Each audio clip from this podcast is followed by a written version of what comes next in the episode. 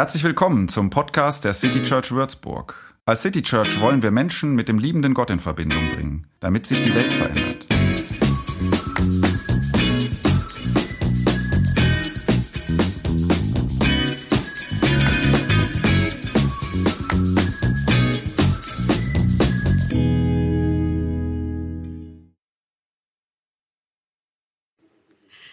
So, wir sortieren uns noch. Perfekt. Guten Morgen. Mein Name ist Linda. Viele von euch kennen mich. Ähm, ich weiß nicht, ob ihr alle Menschen kennt, die neben mir sitzt. Ich habe ein paar Leute eingeladen für euch. Und zwar sind das Menschen, die sich mit dem ein oder anderen Bereich Nachhaltigkeit auskennen ähm, oder sich damit beschäftigt haben. Und ich hoffe, dass ihr heute von unserem Gespräch vielleicht einen Tipp oder einen Gedanken mit in die neue Woche nehmen könnt, wie dieses aussehen kann, dieses Nachhaltigkeit im Alltag. Meine Gäste sind Tim, Simon und Christoph. Und ich möchte mit Christoph starten. Ich gebe dir mal das Mikrofon. Es müsste auch schon an sein.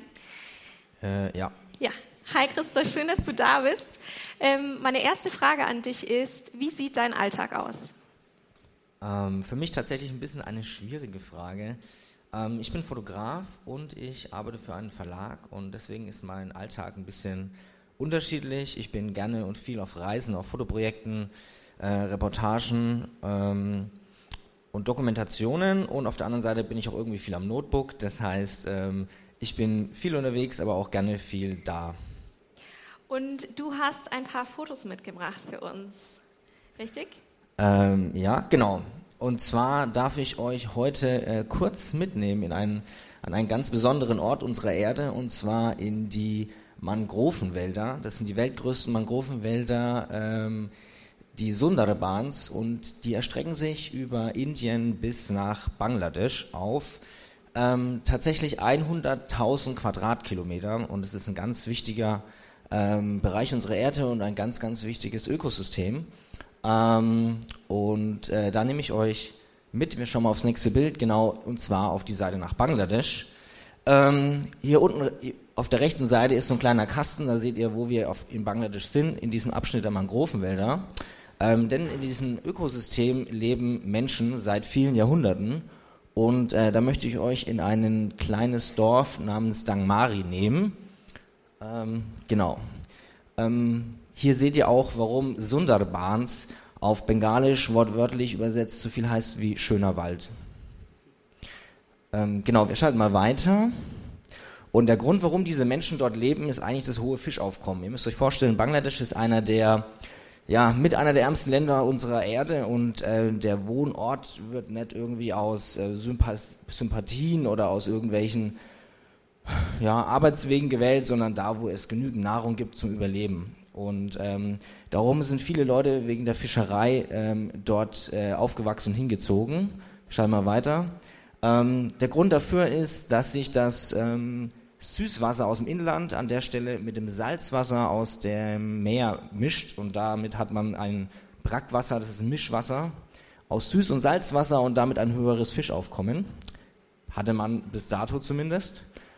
Genau. Ähm, bisschen schnell. Wir werden gleich in diesen Alltag mit reingenommen, wie es dort ausschaut. Ähm, da werden wir auch so ein bisschen bei der Frage, was ist mein Alltag, der ist ziemlich unterschiedlich. Und hier seht ihr, wie dieser Fisch äh, zubereitet wird auf Tonöfen. Vorne rechts ist diese Schale mit den Fischen.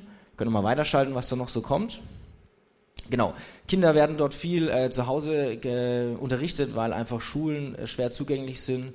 Und ähm, es wird dann von daheim aus gemacht, wenn überhaupt Schulbildung möglich ist. Ich würde nochmal weiterschalten. Genau, hier ähm, sieht ihr, wie man dort lebt, ähm, so eine ganz klassische Konstellation. Links davon ist das Elternhaus, in der Mitte ist das Haus der Nachkommen und rechts ist dann nochmal so eine Art Stall. Und unten drunter ähm, seht ihr diese Wasserfläche, das ist Trinkwasser für die Menschen dort und da komme ich auch nochmal gleich drauf zu sprechen. Im nächsten Bild schauen wir mal genau. Ähm, was möglich ist dort so bedingt ist noch ähm, Viehzucht und auch hier seht ihr, na, das sind Kühe, die schauen nicht so aus, wie wir es aus Österreich, Schweiz oder Deutschland kennen. Ähm, die sind sehr abgemagert, aber trotzdem sehr, sehr, sehr wichtig natürlich für den Lebenserhalt äh, in den Mangroven. Genau, jetzt äh, möchte ich euch noch so ein paar Gesichter einfach dazu geben von diesen Menschen, die dort leben. Das ist die Dorfälteste, die mich hier äh, begrüßt. Ähm, in diesem Haus habe ich gewohnt, eine Zeit lang. Und ähm, ja, wir können einfach mal so ein bisschen durchschalten. Und ähm, hier sieht man auch viele junge Menschen, die dort leben und die dort aufwachsen mit ganzen Familien und die ja, ihren, ihren Alltag dort in diesem, in diesem Ökosystem beschreiten, das wir immer mehr, auf den wir immer mehr eingreifen. Ähm, das ist Toni. Das ist äh, Armi, ähm, der mir einfach nur seinen stolzen Besitz zeigen wollte. Er war gar nicht in dieser Serie, ehrlich gesagt, geplant, aber er wollte unbedingt mir sein stolzes, äh, ja, sein stolzes Spielzeug zeigen, diesen Reifen. Genau, ihr seht ja auch, die Kleidung ist sehr einfach. Das sind einfach ähm, Meterware von, von unseren Kleidungen, die bei uns dann verarbeitet werden. Okay, jetzt schauen wir mal weiter, was jetzt noch so kommt. Genau, jetzt schaut es natürlich alles schön und gut aus, ähm, aber warum geht es und was ist die Problematik in den, in den Mangrovenwäldern? Ähm, durch unseren steigenden äh, Wasserpegel, durch, unsere, äh, durch unseren Klimawandel ähm, wird das Salzwasser vom Meer unterirdisch durch äh, in die, ins Trinkwasser reingedrückt. Das heißt, diese Menschen sind eigentlich gar nicht mehr fähig, ähm, Trinkwasser ähm, in, in, in, ausreichenden Mengen zu bekommen, weil es einfach versalzen ist. So, und die zweite Sache ist eine ähm, sehr, sehr krasse Ausschwemmung des, äh, des, des Landes. Also dieses, diese, diese Kultur und diese Länder und das, was die ganzen Jahrhunderte entstanden ist, wird tagtäglich ausgespült. Also dieses Land wird einfach nicht mehr bewohnbar werden. Wir können noch mal eins weiterschalten. Genau, da sieht man auch, wie wirklich diese Häuser unterspült werden und die Menschen immer weiter nach hinten gedrückt werden, weg von ihren eigentlich so notwendigen ähm, Überlebensraum, würde ich ihn jetzt mal so nennen. Genau, und eine Sache ist natürlich auch noch, und das ist die extrem krasse Umweltverschmutzung und die Gewässerverschmutzung durch die Textilindustrie. Und hier habt ihr mal so ein Bild von einer äh, Textilproduktion und auch im nächsten Bild mal einen Arbeiter dazu, der ja vielleicht unseren Konsum und unsere Affinität zu Trends äh, irgendwie auch schultern muss. Und an der Stelle hat, glaube ich, noch Linda ein bisschen was vorbereitet. Ja, vielen Dank dir für die äh, tollen, eindrücklichen Bilder. Ähm, genau, ich gebe das mal ab. Ja, ein Mensch, der in Bangladesch in der Spinnerei arbeitet und der tatsächlich bezahlt für unsere günstigen Klamotten, wo wir denken, oh, ein Schnäppchen gemacht, ähm, gibt es tatsächlich immer Menschen, die dafür bezahlen. Und ähm, da bin ich auch schon bei der Mode ein Thema, was mich total bewegt und beschäftigt. Mhm. Noch kurz zu mir. Mein Alltag sieht normalerweise so aus, dass ich Diversitätsmanagement studiere in Würzburg und ich arbeite nebenbei im Jack das ist ein Geschäft für faire und nachhaltige Mode. Und da bin ich seit zwei Jahren mit im Team und habe mich da ganz viel mit nachhaltiger Mode beschäftigt. Und wenn man nachhaltige Mode hört, dann denkt man ganz oft als erstes an faire Mode und das ist auch ein großer Teil davon. Aber die nachhaltigste Mode ist eigentlich die, die du schon in deinem Kleiderschrank hast. Also alles, was du jetzt schon hast, wenn du das einfach trägst, solange bis du es nicht mehr tragen kannst, dann ist das die nachhaltigste Mode, die es gibt. Wenn du tatsächlich mal was Neues kaufen musst, wisst ihr sicher alle, Secondhand ist da der beste Weg, auch noch besser als faire Mode, weil diese Ressourcen, die wir da verschwenden, ähm, die kriegen wir so schnell nicht wieder. Also für ein paar Jeans muss unglaublich viele tausende Liter Wasser verschwendet werden.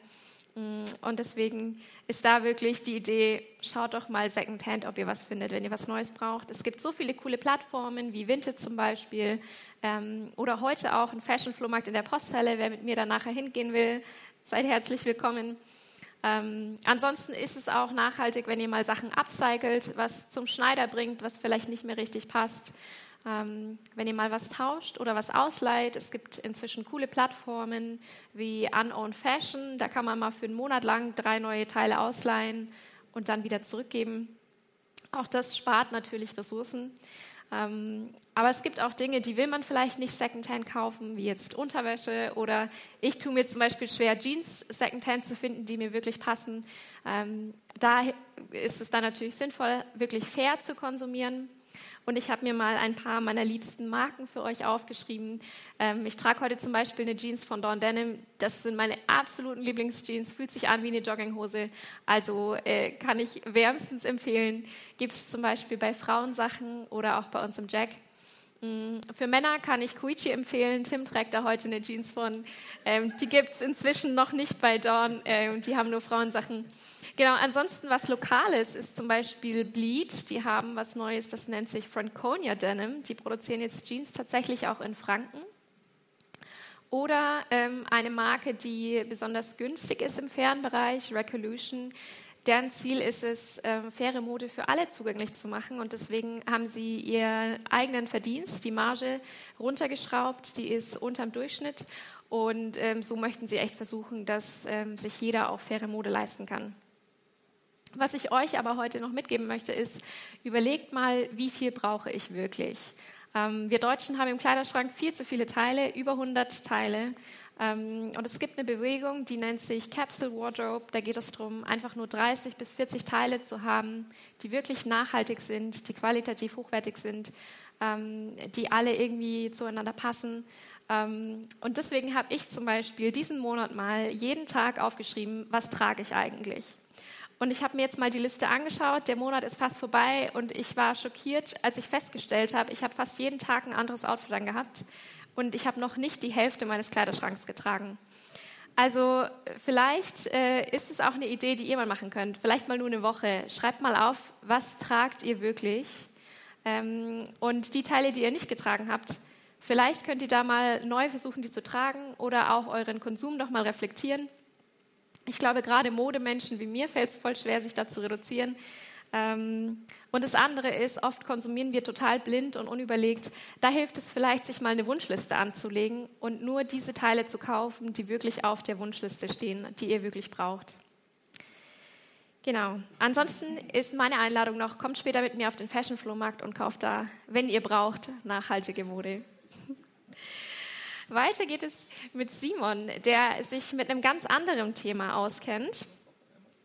Macht das Mikrofon gerade noch an. Simon, erzähl du uns doch auch mal, wie sieht dein Alltag so aus? Ja, mein Alltag sieht so aus, dass ich ähm, äh, als Familienvater versuche, natürlich Familie, Beruf erstmal unter einen Hut zu kriegen. Das ist an manchen Tagen gut, an manchen äh, ist es aber auch eine Herausforderung, das wissen die meisten hier. Ähm, warum du mich, glaube ich, äh, angesprochen und eingeladen hast, ist, äh, dass ich beruflich mit dem Thema Verpackungen zu tun habe. Ähm, ein Thema, was du gerade schon gesagt hast, ist mal grundsätzlich zu hinterfragen, was brauchen wir denn eigentlich? Also müssen wir denn ständig konsumieren und ständig neue Dinge kaufen? Denn das äh, beeinflusst ganz maßgeblich natürlich auch das Thema an, an Verpackungen. Und Verpackung hat irgendwie so natürlich ähm, den Touch auch, dass es immer Abfall ist. Verpackung ist immer Abfall, ist immer Müll, also hat einen kurzen Einsatzzweck und dann kommt es weg auf den großen Müllberg. Und das macht uns äh, ganz klar dann Sorgen, wenn wir wieder mal die Bilder von, von äh, mit Plastik verschmutzten Weltmeeren sehen oder irgendwelche Müllhalden in, in äh, Südamerika, wo speziell auch Textil zum Beispiel in großem Stil abgelagert und entsorgt wird. Und ähm, ja, was können wir da eigentlich äh, wirklich unternehmen, um es besser zu machen? In erster Linie auch genau dieselbe Frage. Was brauchen wir wirklich generell zum, zum Konsumieren? Und ähm, wenn wir denn konsumieren, wo braucht es unbedingt zwingend eine Verpackung und welche vielleicht? Und das äh, ist, glaube ich, so ein bisschen die Frage, über die wir uns auch im, im Vorfeld schon ja. unterhalten haben. Ich glaube, ähm, da kann jeder auch ganz praktisch natürlich werden. Viele kennen es vielleicht noch von früher. Das war auch so, was wir im, Gespräch uns ausgetauscht haben. Früher sind wir mit der, Stoff, also mit der Stofftasche zum Bäcker zu gehen und, und vielleicht noch mit einem Mehrwegbehältnis zum Metzger zu laufen, äh, wenn man denn Fleisch möchte. Ist ja gleich dein Thema noch ein bisschen. Oder was auch immer. Die unverpackt Läden, die natürlich mittlerweile wieder kommen. Also ich glaube, da kann jeder natürlich sofort ansetzen je nachdem, in welchen Bedingungen er auch lebt, natürlich nicht überall hat man die gleichen Möglichkeiten, aber war früher selbstverständlich, vor, ich möchte sagen, 30 Jahren. Für uns war es so in der Kindheit. Und ähm, die, viele hier, wie gesagt, kennen es vielleicht noch und manche dürfen es gerne neu entdecken. Und da kann man schon ganz viel wirklich tun, ganz, ganz einfache Dinge tun. Simon, was ist denn eine gute Verpackung? Ja, im Sinne der Nachhaltigkeit natürlich gedacht. Also eine gute Verpackung ist in allererster Linie die, die das Produkt richtig schützt, denn man muss wissen, dass tatsächlich der, der Umweltimpact, also egal ob man über, über CO2-Fußabdruck spricht oder letztendlich auch Wassereinsatzressourcen etc., ähm, dass die äh, Verpackung an dem, an dem ganzen System des gekauften Produktes eigentlich maximal 2% des Impacts beeinflusst. Von daher ist äh, oberste Priorität immer Produktschutz, denn da entsteht der eigentliche Schaden, wenn es schief geht. Und ähm, ansonsten, äh, wenn wir das natürlich gewährleisten können, dann ist eine gute Verpackung eine, die einen, einen möglichst geringen CO2-Footprint hat, die ähm, möglichst aus natürlichen Ressourcen besteht. Ganz klar, wo kein Plastik irgendwie zwingend nötig ist, sollte man es vermeiden. Ja, und ähm, in, in dem Zusammenhang vielleicht auch noch ein praktischer Tipp, wenn ihr es könnt, es ist nicht so ganz einfach, aber ich habe tatsächlich äh, genau aus dem Grund mal zwei, drei Beispiele mitgebracht. Denn äh, der, die, der Trend, Kunststoff zu vermeiden, und das ist eine ganz wichtige Aufgabe, unbestritten, aber der führt leider auch in dieser Industrie zu manchen Dingen, die sehr zweifelhaft sind. Haben wir hier auch wieder, Entschuldigung, Tim, Wurst. Butter, sorry. Aber wir können uns auch konzentrieren auf ein, auf ein gutes Gewürz zum Beispiel. Eine Marke übrigens, die im Nachhaltigkeitsbereich, glaube ich, äh, ziemlich oft genannt wird, Angerkraut. Die haben es auch viele Jahre gut gemacht. Mittlerweile haben sie es vielleicht ein bisschen zerschossen mit dem Nestle-Verkauf. Ähm, tatsächlich aber auch hier in der Verpackung, was hat man gemacht? Man wollte dem Trend folgen und hat gesagt, wir machen jetzt Papier anstatt Kunststoff ist in dem Fall aber absoluter Käse. Man kann es nicht anders betiteln, denn letztendlich ein Gewürz oder eine Kaffeebohne, was auch immer, braucht gewisse, hat gewisse Anforderungen an der Verpackung, dass sie gut funktioniert, dass sie äh, das Lebensmittel auch konserviert. Und das kann Papier alleine einfach nicht leisten. Also hat man auf die bestehende Verpackung, ihr seht es hier innen drin, ja, kannst mal reingucken hier, aber ist noch was drin? Vorsicht. Ja, ja, ja guck ruhig. Also letztendlich, man sieht innen drin die Barriereschichten, ähm, Aluminium, dazwischen ist noch irgendwo Kunststoff und so weiter. Geht leider nicht ohne in dem Fall und dann hat man außen drauf nochmal Papier gemacht. Das so, also das ist eine, eine, eine, klassische Falle von Greenwashing, wo man auch, glaube ich, leicht reintappt. Ähm, es wird dann auch noch verkauft als, als nachhaltige Verpackung. Ja, das Gegenteil das ist heißt, der Fall, weil man zusätzlich schlechter Ressourcen recyceln dann wahrscheinlich nicht. Exakt, das ist das Thema. Also ja. neben, neben dem CO2-Footprint äh, wäre dann wichtig zu gucken, wie kriegen wir eine gute Recyclingfähigkeit zumindest hin. Das ist meistens dann der Fall, wenn eine Verpackung aus aus einem und demselben Material, aus Monomaterial besteht. Das heißt, hier wäre es besser, eine Plastikverpackung vielleicht tatsächlich direkt zu kaufen, als jetzt diese Papier mit Beschichtung. Ne? Exakt so ist es genau. Weil dieses, diese Verpackung wird definitiv im Ofen landen. Oder im dümmsten Fall tatsächlich irgendwo im Meer. Und das wäre natürlich noch schlechter. Ja. Mhm. Viele, viele Hersteller gehen mittlerweile dazu über. Das ist auch was, was jeder, glaube ich, tun kann beim Einkaufen. Hier mittlerweile werden auf Lebensmittelverpackungen, das wird auch noch stärker kommen, werden Hinweise erscheinen, wie man gut trennen und recyceln kann. Aber auch an dem Beispiel, ähm, mach doch mal ab, Tim, bitte. So, versucht doch, versucht doch mal das Papier abzumachen, da hat man das Gleiche gemacht. Also ihr seht schon, was passiert. Man fummelt, man tut, man macht. Wer macht es in der Praxis? Vermutlich kein Mensch. Steht auch drauf, das ganze Objekt kann so wie es ist in die gelbe Tonne, aber in der gelben Tonne oder im gelben Sack ist es genauso wenig recycelbar und wandert damit in den Abfall. Wäre eigentlich besser, hier Kunststoffverpackung zu verwenden. Mhm. Also äh, nicht so ganz einfach, glaube ich, für den Laien zu sehen, aber doch irgendwie, denke ich, nachvollziehbar, ähm, wenn es geht, Monomaterial. Mhm. Und ansonsten den typischen drei Rs auch folgen, ne? Reduce, Reuse, Recycle. Ich glaube, das ist so das, das eingängigste Prinzip, was jeder versuchen kann, Mehrweg zu nehmen, wo es geht und ansonsten dann auf Monomaterial zu achten. Mhm. Genau. Ich denke, das ist ein guter Tipp, weil ich stehe dann auch oft davor und denke so, oh, das sieht so nach Papier aus, sieht voll schön aus und greife dann da eher danach, ähm, anstatt dass ich dann wirklich direkt was aus Plastik nehme. Da lässt man sich ja dann oft auch selber von täuschen. Genau. Ja. Vielleicht noch ein Tipp äh, zum Abschluss, so, wo man auch nochmal nachlesen kann. Umweltbundesamt gibt es tatsächlich eine, äh, schöne Zusammenfassungen auch Statistiken, wer es mag, äh, wie, wie sieht Verpackungsmüll aus, welche Mengen produzieren wir in Deutschland pro Kopf etc. Und äh, da gibt's aber auch eine schöne Unterseite auf der Homepage beim Umweltbundesamt mit, mit Tipps und Tricks, wie man eben auch Verpackungsmüll vermeiden kann. Kann man, glaube ich, selber noch mal ein bisschen nachlesen. Ja. Cool, dann fragen wir mal ja. das Social Media Team, ob sie die Seite noch teilen können mit ja, uns. Dann kann jeder noch mal nachschauen. Äh, kann ich auch den, den, den Link äh, tatsächlich vielleicht bereitstellen und dann könnt ihr es noch mal teilen. Sehr gut. Ja? Vielen Dank dir. So, und zuletzt habe ich noch Tim eingeladen. Ähm, Tim, erzähl doch mal, wie sieht dein Alltag aus? Also falls ihr noch nicht wusstet, dass wir verheiratet sind, ihr seht es vielleicht an unserem perfekt abgestimmten Partner-Look, der äh, zwar nicht geplant war, aber ähm, ja. äh, mein Alltag schaut gerade so aus, dass ich ähm, im Rahmen meiner Zulassungsarbeit äh, im Fach Sport fast täglich zwei Stunden äh, Computerspiele. Das klingt jetzt erstmal nach viel Spaß, kann aber auch ganz schön nervig sein, wenn man muss, aber gar keine Lust hat. Äh, glaubt man kaum.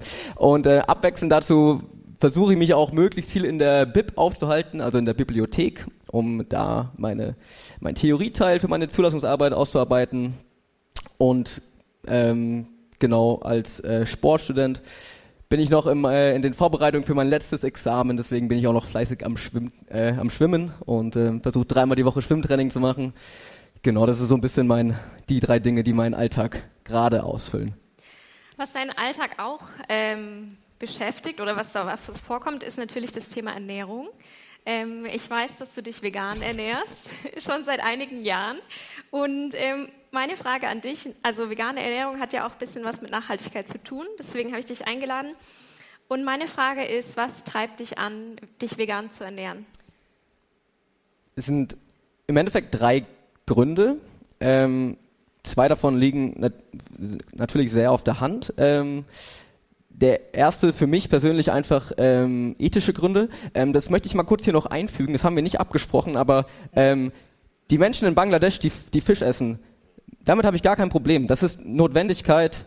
Das brauchen die zum Überleben. Darum, darum geht's mir gar nicht, beim, wenn ich sage, ich lebe vegan und ich finde das einen guten Lebensstil. Aber in unserer westlichen Welt, in der wir nicht davon abhängig sind, ähm, tierische Produkte zu essen, zu konsumieren, ist es für mich auch eine Frage der Ethik, ähm, um aus meiner Sicht sinnfreies ähm, Tierleid einfach zu verhindern, zu vermindern, so gut ich es kann.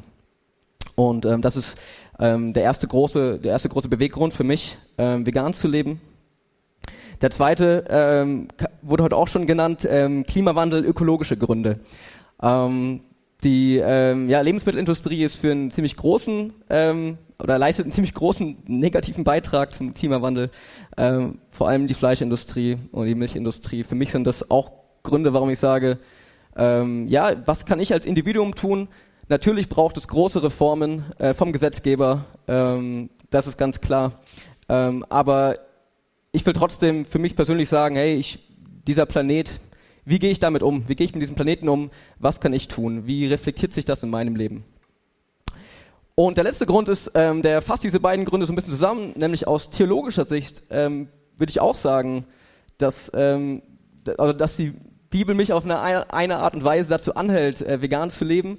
Ähm, das eine ist ähm, unser Auftrag, die Schöpfung zu bewahren. Da kommt auch wieder der ökologische Aspekt vor, ähm, der mich dazu bewegt, was kann ich tun, um diesen Planeten zu bewahren. Und der andere, ähm, der liegt vielleicht jetzt nicht so, der ist nicht so offensichtlich, ähm, die christliche Hoffnung auf eine Welt des Friedens und des friedlichen Koexistierens. So dieses, dieses, diese kindliche Vorstellung von dem Löwe und dem Lamm, die irgendwie in Frieden beieinander sind. Ähm, das hat sicherlich noch auf metaphorischer Ebene noch eine tief, viel tiefere Bedeutung, aber mal ganz konkret für mich, ähm, irgendwie diese, diesen Wunsch nach einer friedlichen Welt, wenn ich den heute schon leben kann, warum soll ich es nicht tun? So? Und warum soll ich diesem, diesem Wunsch danach nicht versuchen, gerecht zu werden, so gut ich es kann? Das klingt jetzt erstmal ganz leicht und ganz logisch. Ähm, dir fällt es ja manchmal sicher auch schwer, ne, dich dafür zu entscheiden. Ja, man muss schon sagen, je länger man es macht, desto einfacher wird es natürlich. Ähm, aber gestern zum Beispiel war ich auf einer Hochzeit in Fürth und ähm, ich habe auch nicht damit gerechnet, dass ich da jetzt noch irgendwie zum, zum Buffet oder so da bin eigentlich. Und dann war ich dann doch da und ich dachte schon, oh, bestimmt es nichts Veganes. Ähm, dann habe ich so Hörnchen gesehen und dachte mir, okay, was ich nicht weiß, macht mich nicht heiß. Wenn es nicht explizit dran steht, dass es nicht vegan ist, dann ähm, ist es schon okay. ähm, zum, zum Glück, in Anführungsstrichen, habe ich dann doch was Veganes gefunden. Das hat dann nicht so gut geschmeckt, fand ich, aber, aber äh, für mein Gewissen war es dann ganz gut. Ähm, genau. Also so manchmal gibt es schon so Situationen, in denen ich so mir so denke, ja, wie gesagt, wenn ich es jetzt nicht explizit weiß, dann ist es, dann schaue ich drüber hinweg. Und manchmal gibt es auch Momente, so typische so Produkte aus, aus meiner Kindheit, die ich einfach gerne gegessen habe, mit denen ich auch schöne Erinnerungen verbinde.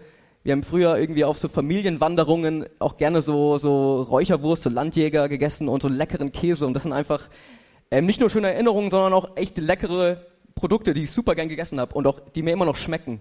Ähm, ja, und da ähm, denke ich mir schon so, ah, da hätte ich Lust drauf. Aber ja, es reicht nicht für mich äh, tatsächlich Lust drauf zu haben um ähm, da irgendwie meinen Werten, die ich jetzt mittlerweile so, so für mich entwickelt habe, ähm, dem da, da entgegenzugehen. Ja. Und welchen Tipp kannst du uns noch mitgeben?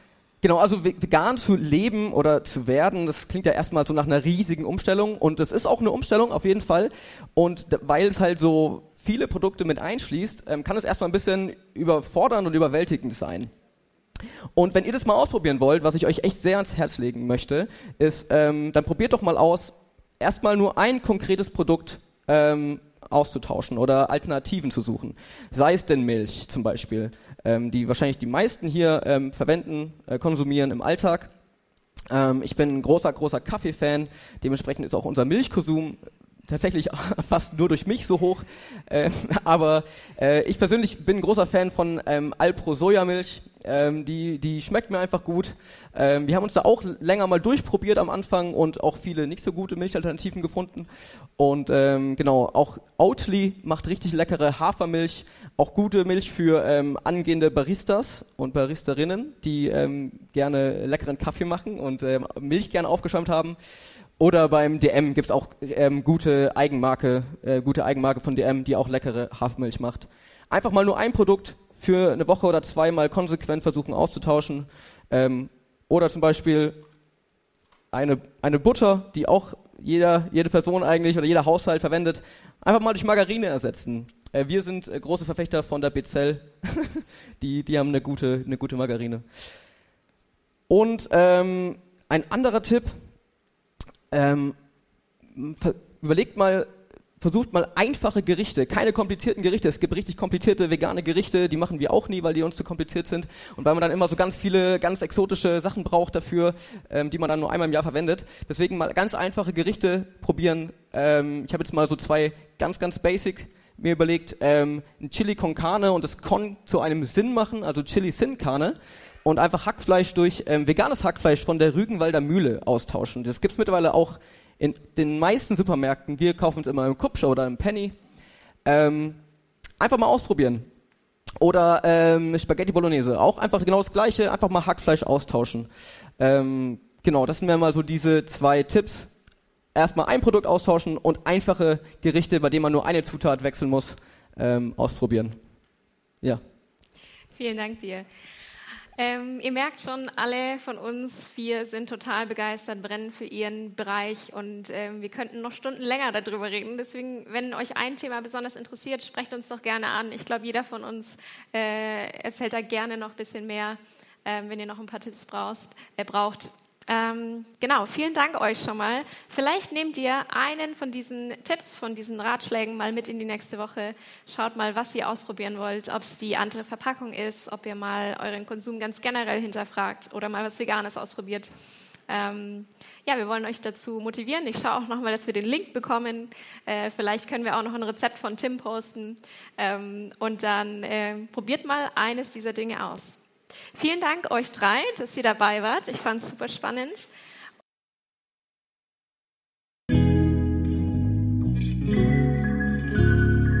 Mehr Infos zu dem, wer wir sind und was wir machen, kannst du unter citychurch.de nachlesen. Wenn du uns unterstützen willst, und wir brauchen Unterstützung, findest du Informationen dazu in den Show Notes oder unter citychurch.de-spenden. Vielen Dank und bis zum nächsten Mal.